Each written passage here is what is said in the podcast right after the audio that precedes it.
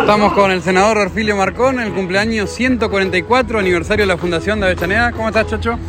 Bien, contento, disfrutando de esta hermosa jornada.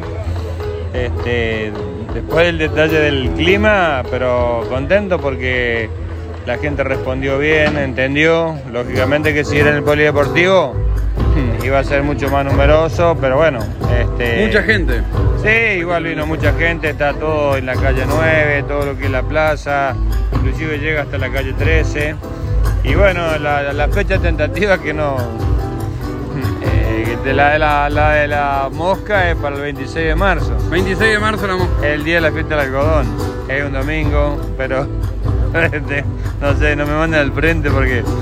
Este, pero contento, digo, porque este tipo de acontecimientos siempre la gente se suma para, para, compartir, para celebrar. Y me parece que es importante porque sirve para profundizar los lazos de confraternidad que deben, debemos tener como personas.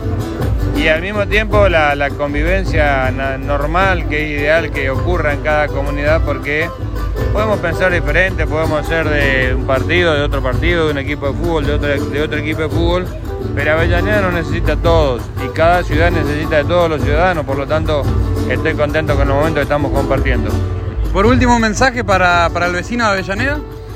Primero agradecerle, agradecerle porque todos los días sabemos que aportan su grano de arena que es importante y estratégico para, que esta pequeña localidad del norte de la provincia siga avanzando con sus limitaciones, con sus dificultades, pero también con sus realizaciones y con la consolidación de un esquema de trabajo que cada día tiene que ir optimizándose, mejorando un poquito más. Esto creo que es gracias a la predisposición, al respeto mutuo que nos tenemos entre ciudadanos y eso es lo que nos ha permitido llegar hasta aquí. Creo que en general estamos eh, más o menos conformes con la ciudad que tenemos, algunos por ahí pues, pensarán otra cosa. Yo estoy contento con el, con el lugar y el desarrollo que hemos logrado, con el posicionamiento que tenemos como ciudad.